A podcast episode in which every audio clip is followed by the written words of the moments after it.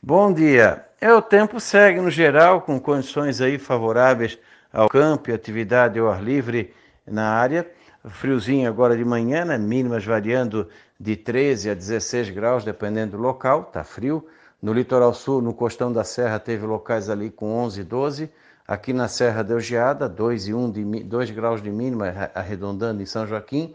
E à tarde não esquenta muito não, vocês aí na faixa de 25 a 28 graus ora ensolarado, ora nublado, pequena possibilidade de chuva entre hoje, amanhã, domingo e segunda, de forma assim isolada, mais na direção do costão da serra. É a umidade que de vez em quando vai vindo do oceano para vocês. Então, entre sexta e fim de semana e segunda, vai ter alternância.